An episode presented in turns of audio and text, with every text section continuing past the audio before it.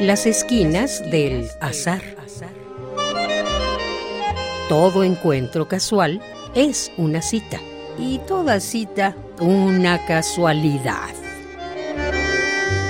Diálogos con Oscar de la Borbolla.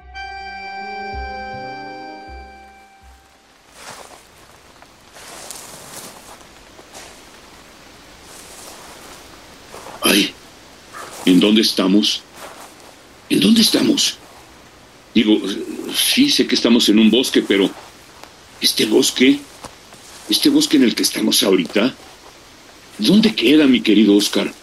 ¿Dónde queda? Eh, Juan, ahí, mira, no queda en ningún lado. Te invité más bien al escenario de mi imaginación. Y pues decidí, este bosque de coníferas, fresco y con senderos que se van ramificando hasta donde los quieras recorrer. Ah, caray. Ay, pero ¿cómo le haces para que, pues, para que yo me meta en tu imaginación? Yo me siento caminando en un simple bosque, como si fuera real. ¿Este bosque es real? Pues muy fácil, Juan. Mira, eh, solo escribo. Escribo, voy a encontrarme con Juan en un bosque de coníferas, con caminos que se bifurcan, está fresco y tiene miles de matices de verdes en las ramas y en los colores de los troncos, pues café oscuro. ¿Ya lo notaste? Mm, Bueno, sí, ya lo noté, pero pues qué padre es poder entrar a tu imaginación. O sea que, si yo escribo, voy a encontrarme con Oscar en una lancha en medio de la tempestad en el mar, y tú también entras en mi imaginación. Sí, Juan, pues lo acabas de hacer. Ahora estamos ya en tu imaginación. Escucha la tempestad. Mira, oye, ¡Ay! ¡Ay! ¡Ay! ¡Qué maravilla es escribir! Uno solo escribe lo que va pasando y el lector se adentra en ese mundo. ¡Ay! Exactamente, Juan. Por eso es maravillosa la escritura.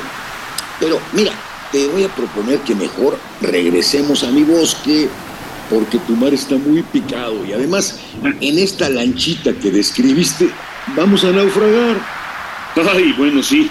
Es mejor tu bosque de coníferas para ir por un sendero caminandito, tranquilitos, platicando, tranquilos, tranquilos. Mira, ya regresamos al bosque, mira, qué diferencia. Acá hasta hay pajaritos que cantan. Bueno, pero ya, ya, Oscar, como siempre, tus misterios. ¿Se puede saber de qué quieres platicar aquí? ¿En este bosque imaginario? ¿En este sueño compartido al que me has invitado? Pues platiquemos de lo que quieras, Juan. Eh, Ah. ¿Por cuál de estos senderos te gustaría adentrarte? A ver, dime por cuál. Pues no sé por cuál. ¿Les podrías poner nombre a las veredas, así como en los viveros? Ah, claro. Mira, eh, ya puse unos postes con nombres, como si fuesen calles. Aquí está la calle de la amargura. Acá, Ah. el sendero de la física cuántica. Allá enfrente, la avenida de los deseos. Y esta vereda es la vereda de la felicidad. Uy, ahora sí se está poniendo buenísimo tu bosque. Se ve muy padre con señalizaciones. A ver, vamos a tomar, vamos a tomar. La vereda de la felicidad. Mm, ¿No quieres mejor la calle de la amargura? No le saques. Ay, no, pues así dicen, anda por la calle de la amargura. No, claro que sí le saco. No tengo ninguna ganas de irme por allí, por la amargura. Está bien, Juan, está bien. Vámonos por la vereda de la felicidad. Ay, y además esta vereda tiene muchas vereditas que van bifurcándose. Aquí, por ejemplo, está un caminito que se llama, ¿qué dice? Aristóteles. Ay, Mm, demos un paso para ver.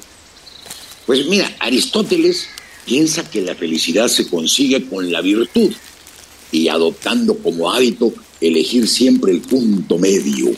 No, no, no, entonces mejor regresemos a la vereda principal. Allá veo otra bifurcación con el nombre de Schopenhauer. Vámonos por ahí. Mm. Órale, esa a mí sí me gusta más. Porque, mira, para Schopenhauer, la clave de la felicidad es cancelar los deseos.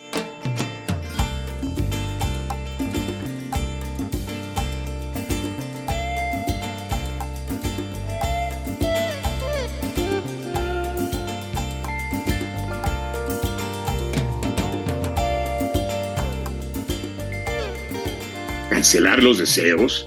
Ahora sí no entiendo. ¿No es más bien al contrario?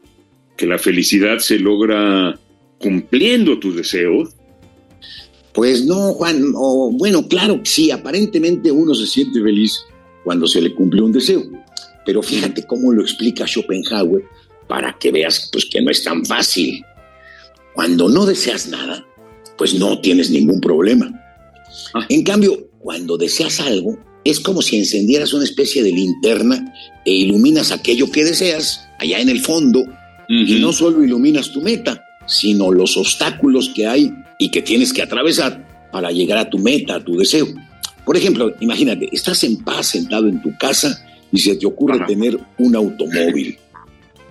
No, pues no solamente ves el auto, sino que inmediatamente descubres que te hace falta dinero para comprarlo. Ese es el obstáculo. Uno inventa sus obstáculos cuando desea.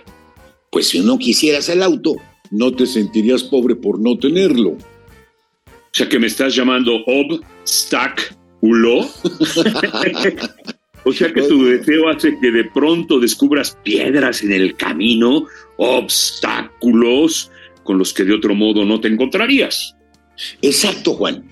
Para Schopenhauer, una parte del mundo aparece cuando deseas y como siempre hay obstáculos, pues te metes en un montón de dificultades elegidas por ti y eso te causa penas, dolores.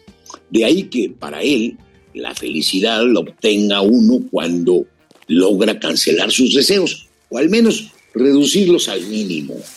Bueno, pues no está mal Schopenhauer, pero sigamos caminando. Allí veo otra veredita, déjame ver qué nombre tiene. Ah, dice Sir Bertrand Russell. Ah, Juan, esa es la vereda que a mí en lo particular más me gusta. Mira, ah. Russell, este filósofo inglés, tiene un libro maravillosamente sabio que se llama La conquista de la felicidad. Y ahí sí está, a mi gusto, a menos que la neta del planeta. Ay, pues, ¿qué dice ese libro? Metámonos por ahí, ¿sí? Pintan bien los pinos de esta parte del bosque. Pintan magníficamente. Mm, mira, Russell dice muchas cosas, pero tiene un par de ideas que a mí me parecen espléndidas para conseguir la felicidad. ¿Y cuáles son? Ya me intrigaste. Pues mira, la primera es quitarse a uno mismo como el centro de su pensamiento. Ajá. Cuando uno piensa solo en uno mismo, en lo que tiene y en lo que no tiene, en lo que le falta, en lo que le hicieron, en lo que hizo, en lo que... Pues está todo el día dando de vueltas y vueltas en torno a uno mismo, uno se vuelve, además de aburrido, completamente infeliz.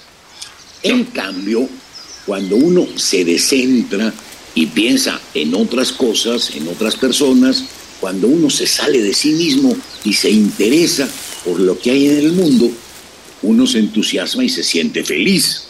A ver, a ver, a ver. Me suena muy bonito, pero explícamelo de otra forma, por favor. Muy fácil, mi querido Juan. Tú tienes problemas, yo tengo problemas, y si en vez de estar aquí pensando en la felicidad, según lo que dicen varios filósofos, estuviéramos contándonos nuestros problemas, pues estaríamos tristísimos. Ah, ahora sí ya te entendí. Pero me hablaste de dos, dos, este, dos ideas, dos conceptos. Ah, eh, ¿Cuál es la otra idea de Russell, la otra? Pues mira, hay que interesarnos por asuntos que podamos resolver. Si eres malo para la pintura, pues no te pongas a pintar. Si eres malo para los números, pues huyeles. Busca aquello que puedas hacer y que te salga. Eso te da un montón de satisfacciones. Mira, por ejemplo, tú y yo podemos hacer este programa. Nos podrá salir bien o mal, pero no sale. De hecho, nos está saliendo. ¿Y a poco no estás contento?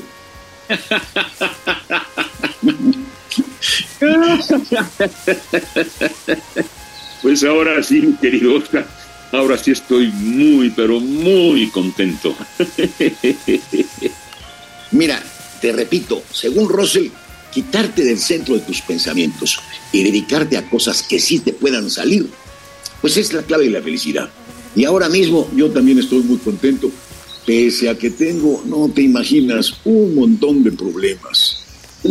Muy bien, pues yo para seguir contentísimo, te propongo que sigamos adentrándonos por estas veredas de tu bosque y por los caminitos que se pierden allá a lo largo de tu, de tu bosque. ¿Vamos? Vamos, mira, por allá veo el jardín de los deseos. Ándale.